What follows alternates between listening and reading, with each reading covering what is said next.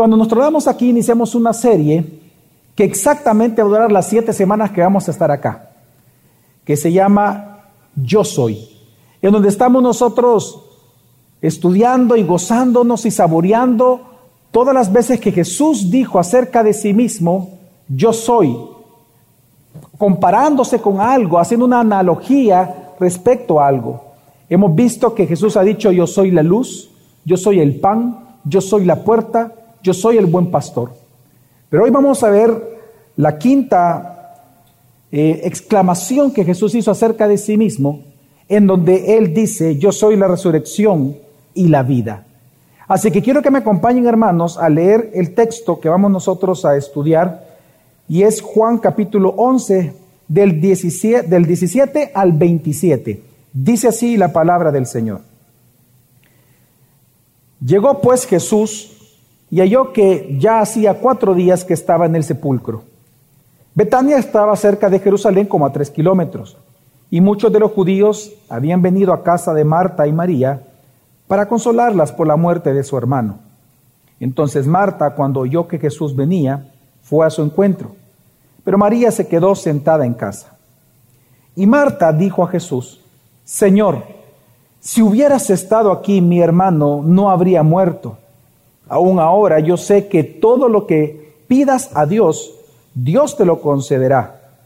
Jesús le dijo, tu hermano resucitará. Marta le contestó, yo sé que resucitará en la resurrección, en el día final. Jesús le dijo, yo soy la resurrección y la vida. El que cree en mí, aunque muera, vivirá. Y todo el que vive y cree en mí, no morirá jamás. ¿Crees esto? Ella le dijo, sí, Señor, yo he creído que tú eres el Cristo, el Hijo de Dios, el que viene al mundo. Hermanos, nosotros aquí de verdad nos encontramos como con la más grande noticia que jamás un ser humano pueda escuchar realmente. La más grande noticia que alguien puede escuchar, pero dicha en el momento más oscuro de la vida de alguien. Cuando tiene que enfrentar la muerte o cuando un familiar tiene que enfrentar la muerte. Y porque donde se ve, hermanos, no podemos negar que la muerte es algo horrible. La muerte es algo terrible.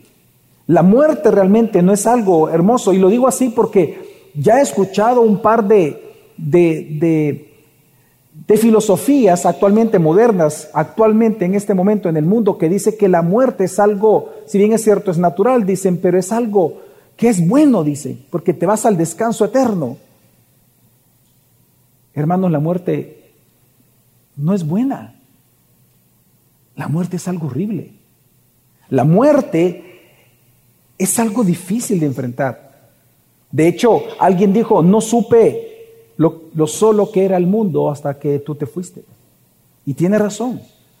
Y es que, hermanos, la separación por la muerte es un terrible dolor y quizás el más grande dolor que un ser humano puede enfrentar es ver la partida de un ser que uno ama. Pero precisamente en este contexto de muerte, en este aroma de muerte, es que Jesús viene a dar la más grande noticia que el ser humano puede escuchar, y es que Él es la resurrección y la vida. Y es la más grande noticia para nosotros, porque cuando Jesús dice que Él es la resurrección y la vida, eso significa, hermano, que Él ha vencido la muerte, y que por lo tanto, porque Él ha vencido la muerte, y porque Él es la resurrección, significa que todos aquellos que han creído en Jesús y crean en Jesús van a resucitar juntamente con Él. Van a resucitar el día que Él venga por segunda vez. Se nos dará un cuerpo para nosotros vivir eternamente con Él. Por lo tanto, cuando Jesús dice que Él es la resurrección y la vida, lo que Jesús está diciendo, hermano, que la muerte no es tu final. La muerte no es el final de aquellos que han creído en Jesucristo. Ahora, esta gran noticia, hermanos, de la resurrección que es Jesús, que Él es la resurrección y la vida, fue precisamente lo que hizo estallar la iglesia con sumo gozo. ¿Cómo fue posible que personas, discípulos de Jesús, que fueron tan temerosos, usted, uno los puede leer en, el, en los evangelios, ¿verdad? Cómo ellos tenían miedo, cómo estaban confundidos, cómo de verdad había problemas entre ellos, cómo eh, Pedro, un hombre eh, irascible probablemente, y encontramos tantas fallas de carácter en ellos, pero ¿cómo es posible que hombres tan temerosos de la noche a la mañana resulta que fueron intrépidos predicadores? La respuesta es este mensaje. El mensaje que estamos leyendo, que ellos fueron testigos de que Jesús es la resurrección y la vida. Y es que pensemos por un momento, ellos vieron la muerte de Jesús. Yo le pido por un momento, hermano, que tratemos de imaginar nosotros estando ahí. Ellos vieron la muerte de Jesús. Ellos amaban a Jesús y, y, su corazón fue quebrantado por la muerte tan cruenta de Jesús. Y si no recordemos los dos jóvenes que eran parte de los discípulos de Jesús, que iban todos tristes hacia, eh, hacia Emaús. Y ellos iban aconcojados, iban mal, estaban enojados, indignados. Su vida no tenía sentido porque en quien ellos habían creído como el Cristo resulta que murió. Pero resulta que más de 500 personas vieron la resurrección de Jesús.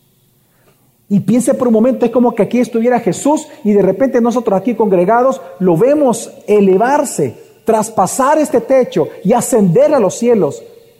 El ver eso, ¿qué hubiera provocado en usted y en mí en ese momento?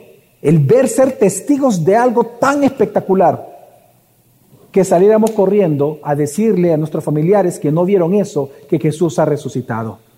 Y por eso el mensaje principal de todas las cartas del Nuevo Testamento es que Jesús ha resucitado. Y ese es el mensaje. Por eso Pablo fue echado del Areópago cuando él llegó a la resurrección. Todo lo demás lo podían aceptar, pero no la resurrección. Y este mensaje, precisamente el, hecho, el hecho de ellos ser testigos de que Jesús resucitó y ascendió a los cielos y está en el trono, les dio valor de decir, no, mira, yo lo vi. Jesús ha resucitado y vendrá, así como fue, Él tiene que venir. Por lo tanto, arrepiéntete, porque si tú te arrepientes y crees en Él, aunque mueras, vivirás. Y este fue el mensaje, hermano, que hasta el día de hoy hace que toda persona que ame a Cristo pueda dar su vida por causa de Jesucristo. Porque este es el mensaje que incendió la iglesia, que levantó la iglesia, que llenó de gozo a la iglesia, que Jesús ha resucitado. Pues precisamente lo que vemos nosotros en este texto es que en este ambiente de dolor, en este ambiente de quebranto de corazón, a quienes Jesús realmente amaba, Él llegó para consolarlos con la más grande verdad que podía escuchar Marta y María, que Él es la resurrección y la vida. Por eso, hermanos, hoy mi intención en el sermón de esta tarde es convencerte de que creas que Jesús es la resurrección y la vida por tres razones que nos dice el texto precisamente. Y la primera de ellas, debes de creer que Jesús es la resurrección y la vida, porque Jesús declaró que Él es la resurrección. Para entender esto, ¿qué significa que Jesús es la resurrección? Tenemos que entender un poco el contexto por el cual Juan, incluso pues inspirado por el Espíritu Santo, puso este contexto para entenderlo. En el capítulo 11, si nos damos cuenta, hermanos, inicia con una declaración sorprendente. Si usted me acompaña rápidamente en el versículo 3, vemos una declaración sorprendente, porque vienen a Jesús, Marta y María, y le mandan a decir, al que tú amas está enfermo. Qué palabra más interesante, ¿no? Al que tú amas, Jesús, resulta que está enfermo. No le estaban diciendo, ven y sánalo, pero sí se lo estaban diciendo de alguna manera. Pero lo interesante que le dicen al que tú amas, apelan al amor de Jesús. Pero lo interesante es la respuesta de Jesús. Versículo 4 y 5, si me acompaña, dice, esta enfermedad no es para muerte, dijo Jesús, sino para la gloria de Dios, para que el Hijo de Dios sea glorificado por medio de ella. Y luego dice, qué interesante lo que pone Juan. Y Jesús, ¿qué dice? Amaba a Marta, a su hermana y a Lázaro.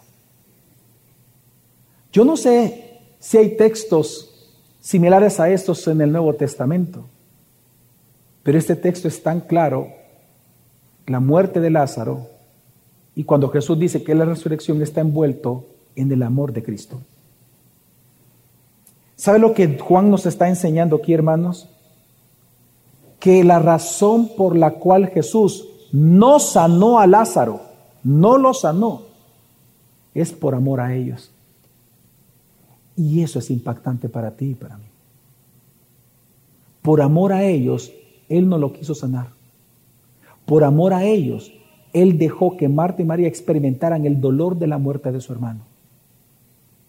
Jesús los amaba tanto que Él consideró que era más amoroso que Lázaro experimentara la muerte y ellas experimentarán el dolor de la muerte de su hermano, porque al experimentar tal dolor, ellos verían la gloria de Dios. Yo sé que aquí en esta tarde hay muchas personas que saben de lo que estamos hablando. Aquí hay muchos a los cuales Jesús los ha amado de esta manera. Que Él ha dejado que tú sufras y mucho, pero porque tú has visto de primera mano la gloria de Dios sobre tu vida. Y eso Jesús lo hace por amor. Y ese es el gran misterio que encontramos aquí, que hay mayor gozo en ver la gloria en ellos que el dolor que uno tiene que pasar para lograr verla. Y esto es lo que vemos nosotros aquí. Pero lo interesante es que Jesús espera que Él muera y cuando Él está muerto, entonces dice, vamos a Betania. Betania, en el versículo 18 dice que fue a Betania. Betania, a mí me parece interesante que Juan reafirme que es ahí, porque recordemos de que ya en los capítulos anteriores a Jesús lo querían matar. Y es precisamente en Betania donde lo querían capturar.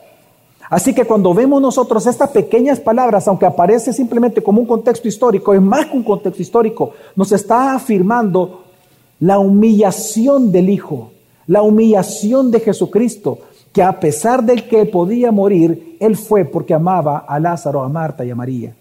En otras palabras, Él se humilló para lidiar con la muerte física. Pero esto nos anuncia algo muy importante, hermanos. Porque así como Jesús se humilló a ir a Betania, a un lugar donde lo querían matar a él y no lo querían, y lo querían matar realmente, y él se humilló para lidiar con la muerte física, resulta que dice Filipenses 2 que Jesús se humilló a sí mismo y vino en forma de hombre a este mundo, al valle de sombra de muerte, para lidiar con nuestra muerte espiritual. Cuando nosotros vemos esto en Betania, lo que estamos viendo es un anuncio de lo que Jesús haría por nosotros. Ahí Él demostraría una resurrección física, pero con nosotros Él ha hecho una resurrección espiritual también. Y por lo tanto lo que vemos aquí es que esto fue intencional de Jesús. De hecho el versículo 17 dice que cuatro días ya habían pasado. Y este es un dato interesante porque había una, una superstición en los judíos, no sé si existe hasta el día de hoy realmente, pero en aquel tiempo hay evidencias históricas de que ellos creían una superstición y es que el alma de los seres humanos, pensaban ellos, eso no está en la Biblia, es una superstición de los judíos, que el alma de un ser humano permanecía en el cuerpo ya muerto por tres días, al cuarto es que se iba. Entonces, muy probablemente Jesús esperó cuatro días para que cuando los testigos que iban a ver en la resurrección, porque él sabía que lo iba a resucitar, porque él lo dijo, esta muerte, él no negó que iba a morir, él dijo, esta muerte no es esa muerte es para darle la gloria a Dios. Por lo tanto, era para asegurarse, de alguna manera, de que nadie dudara que estaba realmente muerto y dijeran, no, que él estaba medio muerto, se hizo el muerto Lázaro, no, que estaba enfermito y, no, lo metieron así. No, era para dar a entender al mundo que él estaba realmente muerto.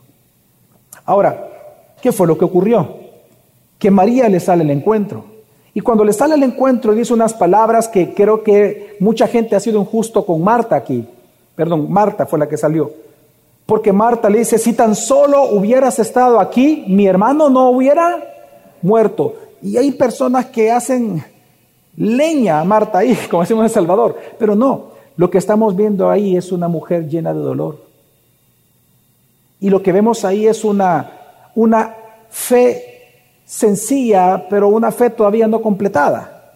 Una fe todavía no madura. Porque ella creía que Jesús sí lo podía sanar, lo que le faltaba era creer que lo podía resucitar. Ella nunca lo esperó. Ella sabía que lo podía curar. Es más, ella sabía que en el día final Lázaro iba a resucitar, pero ella todavía no tenía la fe de entender que Jesús era la resurrección y que Lázaro ese mismo día podía resucitar si Jesús quería resucitarlo. Lo que vemos aquí es una mujer llena de dolor que amaba a Jesús y que ella con esperanza le dice, y lo sabemos que vive con esperanza, con dolor, pero con esperanza, porque le dice, y yo sé que cualquier cosa que tú le pidas a Dios, a tu Padre, Él te lo va a conceder. Si tan solo tú hubieras estado aquí, mi hermano no hubiera muerto. Ahora,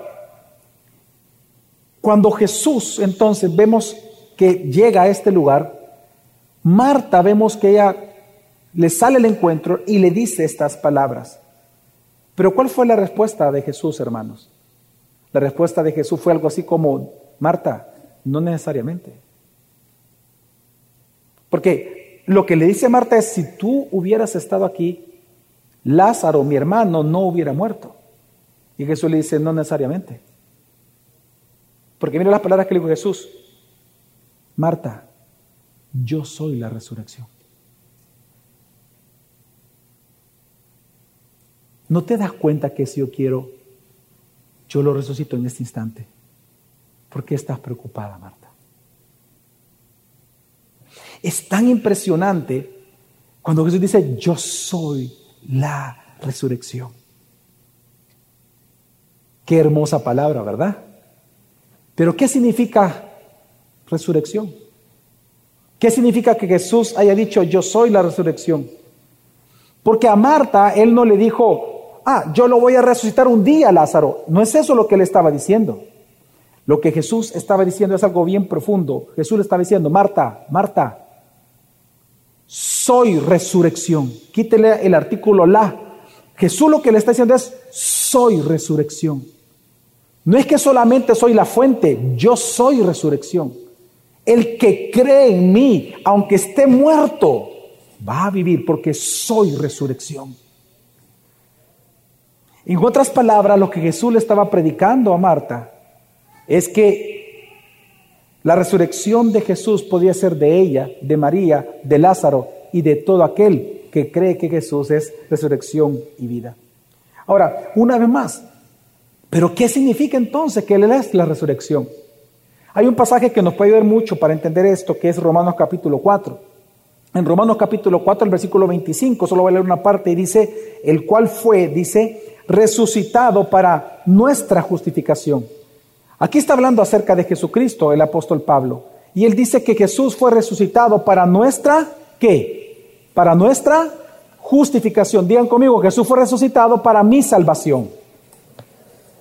Ahora, ¿qué significa eso? ¿Qué significa que Él es la resurrección?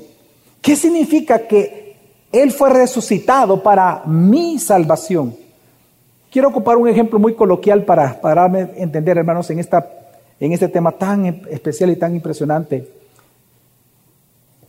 Creo que todos aquí, espero que todos conozcamos un, voy a decir el nombre porque, porque eh, para darme a entender, todos creo que conocemos una tienda, eh, un supermercado que se llama Priceman aquí en El Salvador. En Priceman ellos tienen una política interesante cuando uno va de salida. Uno tiene que presentar el recibo, si no, no lo dejan salir. Y para algunos eso es molesta. ¿A cuántos ustedes les molesta, los que han ido? ¿A cuántos les ha molestado? O se han preguntado, ¿y por qué hacen esto? ¿Cuántos se han preguntado? ¿Verdad? Ok. Ellos le piden el recibo para salir. Si usted no le entrega el recibo, nanay, no lo dejan salir. Ahora, ¿por qué te piden el recibo? Porque el recibo, hermano, es tu garantía, tu garantía de que los productos son tuyos y que nunca más tendrás que pagar por ellos porque son tuyos. El recibo es la garantía. El recibo lo que le está diciendo a Priceman es que tú eres el dueño y que no tienes que volver a pagar. Así que cuando viene la persona que está en la salida y le dice, esto es suyo, demuéstremelo, ¿usted qué, le tiene que entregar? El recibo. Y en el momento que usted eso le enseña, ¿a qué está obligado esta persona? A dejarlo que salir y Pragbar ya no lo puede retener porque el recibo es garantía que usted es dueño y no tiene que volver a pagar por esos productos. Quiero decirle, hermanos, que hoy en día muchos cristianos pueden pensar que tú no te puedes librar de tus pecados, que tal vez tu fracaso no te lo puedes librar o que no te puedes librar de tus debilidades y que tal vez no te vas a librar de la muerte. Pero Jesús te dice hoy, como le dijo a Marta, no, no es así. Precisamente Jesús nos dice y te dice, yo ya he pagado por cada uno de tus pecados y te he dado un recibo el cual tú lo portas todos los días que dice que no tienes que volver por los pecados que tú cometiste porque yo los pagué por ti. Y ese recibo se llama la resurrección. Es la garantía de que el día que tú mueras, directamente irás al cielo y el día que Jesús venga por segunda vez, se te va a entregar a ti un cuerpo para vivir eternamente con Él. La garantía de que tú vas a estar con Jesús es la resurrección de Jesús. Y precisamente, por lo tanto, si Jesús pagó por tus pecados, tú jamás tienes que volver a pagar por ellos. Si Jesús pagó tus transgresiones, tú no tienes que volver a pagar por ellos. Así que aunque venga la muerte sobre tu vida, aunque estés muerto, ¿qué va a pasar? Vivirás. ¿Por qué? Porque la resurrección es el recibo y garantía que Él pagó para siempre. Así que hermanos, la salvación, la salvación no viene por un sistema. La salvación no viene por una religión.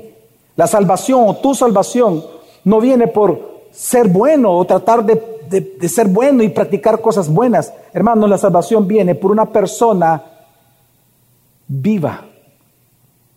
Y esa persona es Jesús.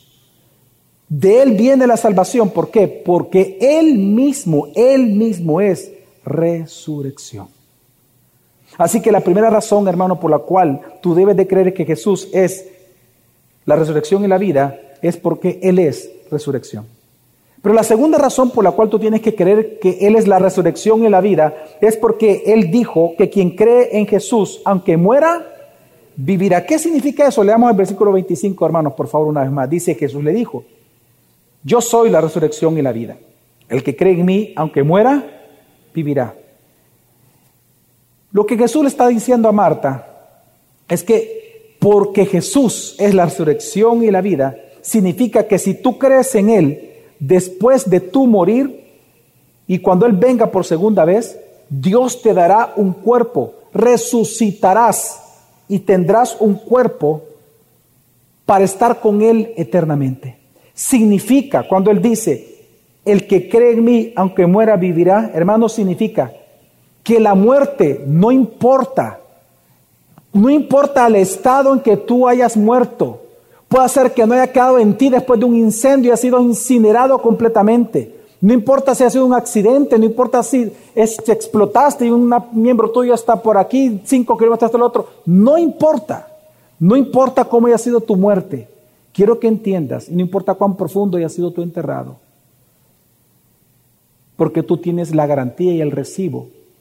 El día que tú mueras, tú vas a llevar el recibo y le vas a a la muerte. Muerte, no me puedes retener, porque Jesús ya pagó por mí. Me tienes que dejar salir. El día que Jesús venga, la muerte no tendrá más remedio que dejarte salir de la tumba, porque ya tienes la garantía. Y esa garantía es la resurrección de Jesús.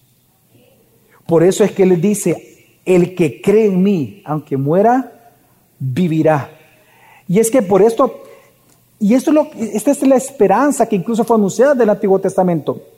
Cuando nosotros vemos en los yo soy en Juan, cada uno de ellos obedece a promesas del Antiguo Testamento que se cumplen en Jesús.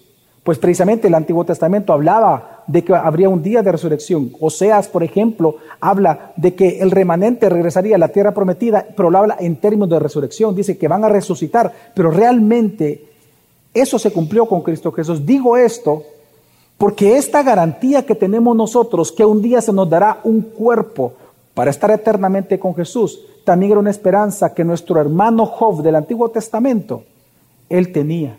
En Job capítulo, en Job capítulo 19, versículo 25-26 dice, Job dijo, yo sé que mi redentor vive y al fin se levantará sobre el polvo y después deshecha está mi piel. Aún he de ver en mi carne a quién?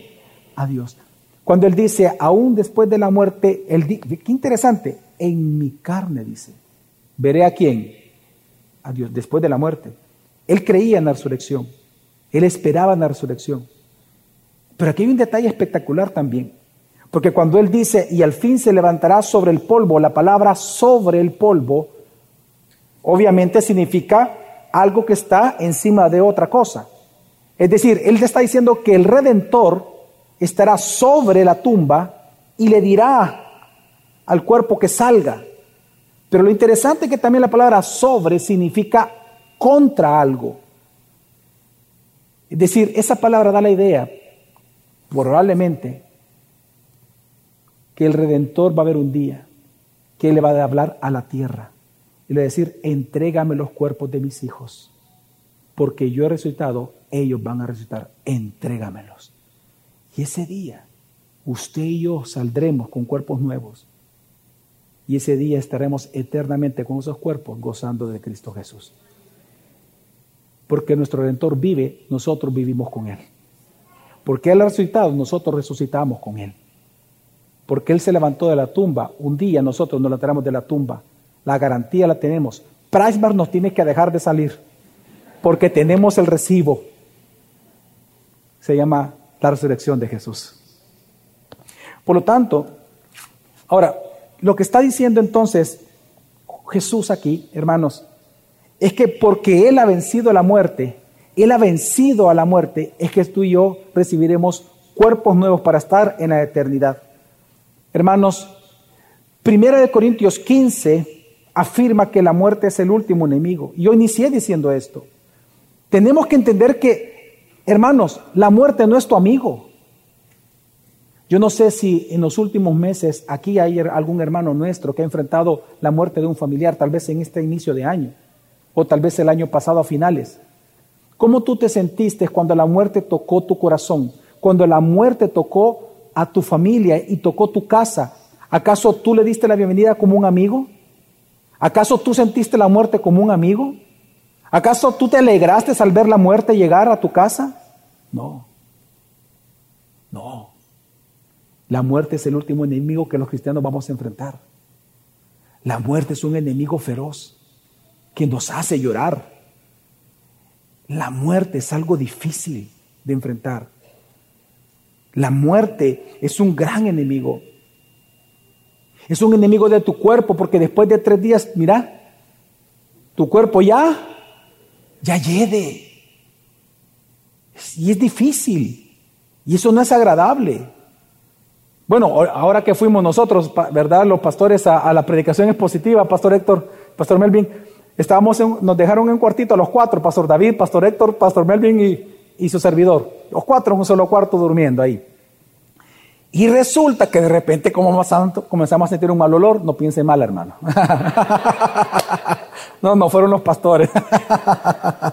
un gran mal olor. Y de repente Melvin, el pastor Melvin con su nariz así de, de, sabueso. Esto es una rata, dice. Aquí hay una rata muerta y era debajo del piso. Hermanos, tres días estuvimos ahí durmiendo en un cuarto que llevía a rata muerta. Bueno, hasta, hasta las moscas salían del piso. Salían así. Y el pastor matándola toda la noche. Nos divertimos, hermano. La muerte no es un amigo.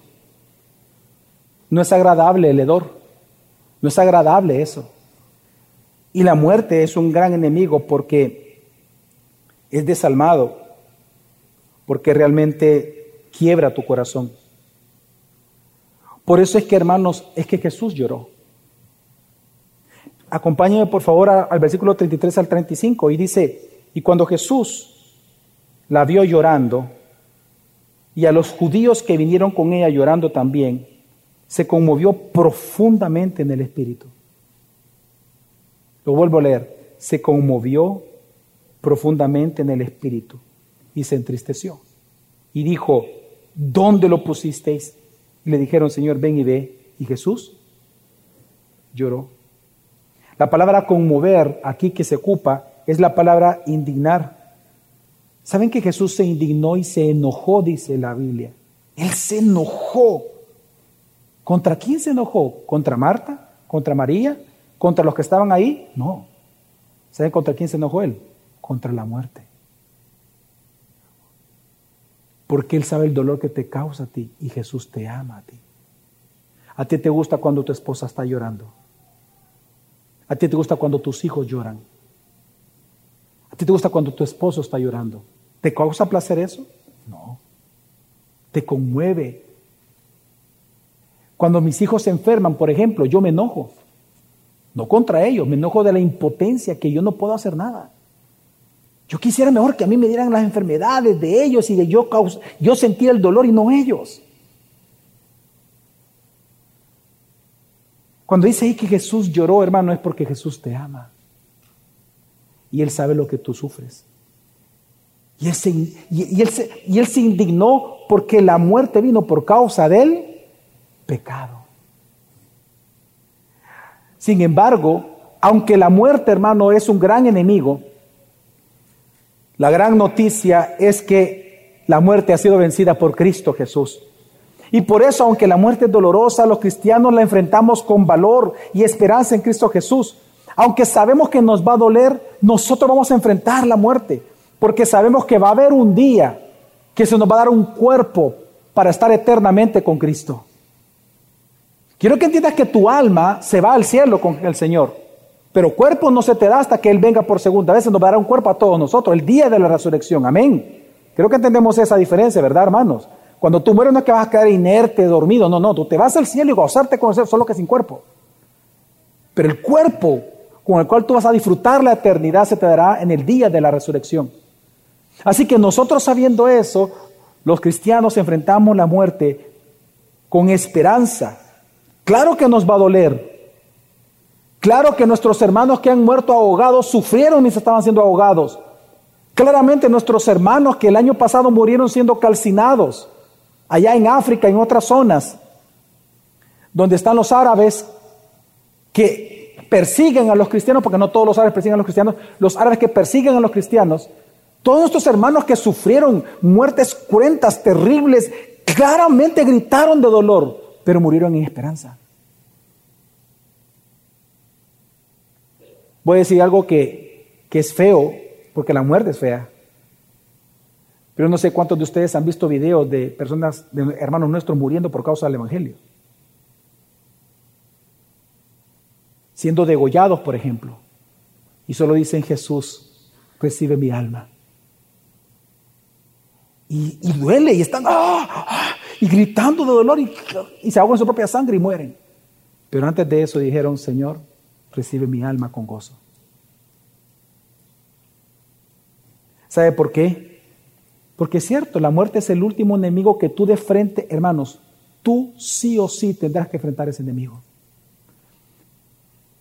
Mira, tú ya enfrentaste deudas, tú ya enfrentaste sacar malas notas, tú ya enfrentaste el dolor que te dijeron que no, la bicha que te gustaba, tú ya enfrentaste que te chocaron el carro, ya enfrentaste que te robaran. Ya enfrentaste mucho dolor, muchos enemigos. El último que sí o sí tendrás que enfrentar de frente va a ser la muerte. Pero en ese momento, hermano, ten la esperanza, porque la muerte ya está vencida. El día que mueras, en el mismo instante sacarás tu recibo y dices, muerte, tienes que dejarme ir. Yo voy para arriba. Yo voy para arriba porque Él pagó todo por mí. Y tu gozo será eterno. Y por eso es que George Herbert, un, poeta anglicano, él escribió en el siglo XVII un diálogo entre la muerte y un cristiano.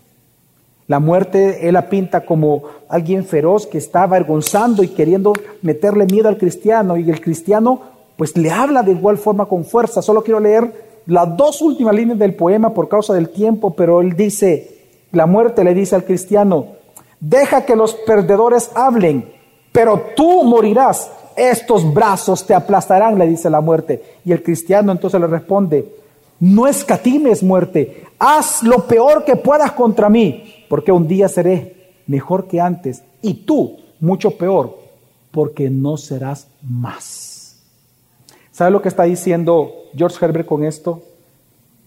Que el día que tú mueras, tú le vas a decir a la muerte, muerte, ven con todo lo que tengas, enfermedades, fuego, agua, maremoto, envíame lo que quieras, terremoto, no importa, Dame toda la fuerza que tú quieras.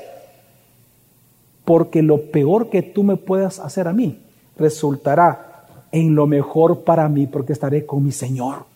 Así que puede venir como tú quieras y en la forma que tú quieras, que un favor me estás haciendo a mí.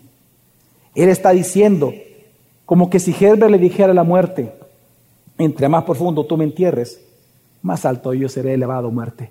Así que ven con lo que tú quieras, ven con todo, porque tengo un recibo y tengo una garantía al que ha resucitado. Así que tú me tendrás que dejar salir del sepulcro, porque yo he sido comprado con su sangre. Hermanos, la segunda razón por la cual tenemos que creer en Jesús como la resurrección y la vida es porque aunque tú mueras, vivirás. ¿Por qué? Porque Él ha vencido a la muerte. Pero por último, el texto es bien interesante, porque Jesús cambia el sentido de las palabras y va a decir otra cosa.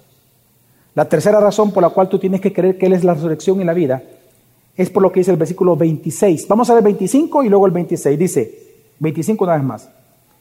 Jesús le dijo, yo soy la resurrección y la vida.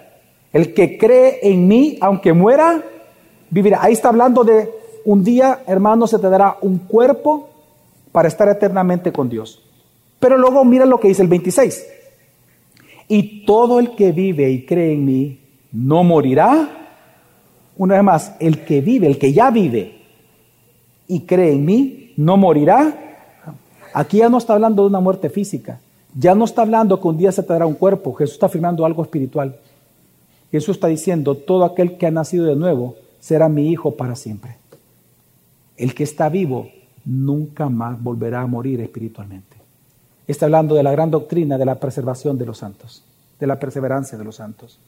Lo que está diciendo aquí Jesús, hermanos, que por cuanto Él es la resurrección y la vida, una vez Él te da vida espiritual, hermano, tú no te vas a perder. ¿Por qué?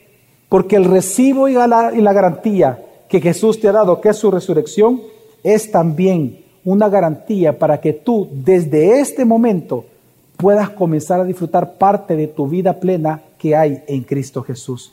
¿Y sabe cómo tú puedes saber que tú has sido resucitado espiritualmente? Me refiero al nuevo nacimiento, porque es lo que está hablando aquí eh, eh, Jesús. Está hablando de una resurrección espiritual que ya ocurrió en ti espiritual, llamada nuevo nacimiento. Una evidencia es que tú ya no eres el mismo de antes. Tu carácter ha sido transformado y está siendo transformado para la gloria del Señor. Amén. Y eso te está diciendo de que Jesús, hermano, no es un juez desalmado. Jesús no es indiferente a tu dolor.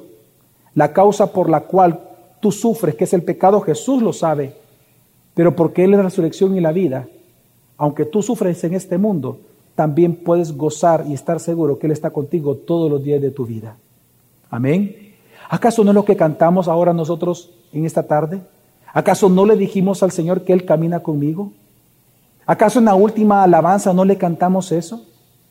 Estoy bien, dice, gloria a Dios. Tú estás conmigo. ¿Por qué Él está conmigo? Hermano, la garantía. Porque Él es la resurrección. Y Él ya te hizo nacer de nuevo. Él es la resurrección y la vida y Él ya te dio vida a ti.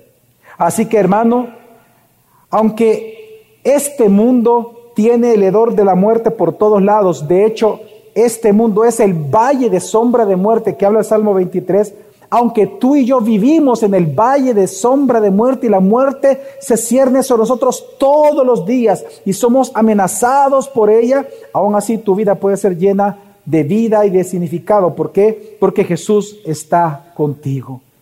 Hermanos, resulta que donde tú estés, no importa donde estés, Jesús está contigo. Cuando tú ríes en el trabajo, cuando tú ríes con tu esposo, con tu esposa, cuando estás riéndote con tus hijos, Él está ahí contigo. Cuando tú has llorado, cuando tú lloras, Él está contigo. Cuando estás trabajando y estás afanado, Jesús está ahí contigo. Cuando ya no aguantas el desprecio de los demás, Jesús está contigo. Cuando tú estás, tu corazón está lleno de dolor, Jesús está allí contigo. Cuando tú has enfermado o estás enfermo, Jesús está ahí contigo. Cuando tú naciste, Jesús estuvo contigo. Pero hermano, cuando tus pulmones dejen de respirar, cuando tu corazón deje de latir y cuando el brillo de tus ojos se desvanezca, también Jesús estará allí. ¿Y sabes por qué? Para una tan sola cosa, para estar contigo eternamente para siempre, porque te ama a ti, te ama Jesús. Jesús te ama profundamente, hermano. Él jamás te ha dejado y jamás te dejará. ¿Por qué? Porque Él ha dicho, yo soy la resurrección y la vida. El que cree en mí, aunque muera, vivirá. Y todo el que vive y cree en mí, no morirá jamás. Esta promesa es para ti. Esta promesa es para ti. Así que hoy vive por ella y sostén tu vida en esta promesa. Amén. Ahora, hermanos, amigo que nos visitas, ¿cuál será tu respuesta a este llamado a creer en Él como la resurrección y la vida? Fíjate lo que dice el versículo 26 al final. Bueno, el 26 dice, y todo el que vive y cree en mí no morirá jamás. Y Jesús le preguntó a Marta, ¿crees esto? Ella le dijo, 27, sí Señor, yo he creído que tú eres el Cristo, el Hijo de Dios, el que viene al mundo. Y esto es impresionante porque recuerda que ella tenía una fe a medias, ella creía a medias, en el sentido de que ella creía que Jesús lo podía haber sanado, pero no creía que lo podía resucitar en ese momento, porque no entendía que Él era la resurrección o que Él es resurrección. Pero cuando ella escuchó la predicación de Jesús, ella creyó y le dijo, yo sé que tú eres el Cristo, el Hijo del Dios viviente. Y hace la misma declaración de Pedro que hizo anteriormente, cuando le dice, yo sé que tú eres el Cristo, el Hijo del Dios viviente. Así que hermano, y la evidencia precisamente de que Jesús es resurrección y vida que le da a Marta y a todos los que estaban ahí, es la resurrección de Lázaro. Por eso si tú te das cuenta, hermano, en este gran pasaje, en este capítulo 11, ya notaste cuánto versículo Juan le dedica en describir la resurrección de Lázaro. Solo dos. Y dice, ¿y Lázaro resucitó? Y, como decimos nosotros, no se clavó en eso, Juan. ¿Por qué? Porque eso solamente era una muestra, una evidencia de algo mucho más importante. Que Jesús es resurrección y es vida. Y Él es tu Salvador. ¿Qué vas a hacer tú? ¿Acaso este día vas a creer que Jesús es la resurrección? ¿Te vas a sostener en sus promesas? ¿O lo vas a negar como otros lo hicieron? ¿Tú qué harás? Hermano, hermana, amigo, amiga, cree que Jesús es la resurrección y la vida. Porque aunque mueras, si crees en Él, vivirás eternamente. Amén. Vamos ahora.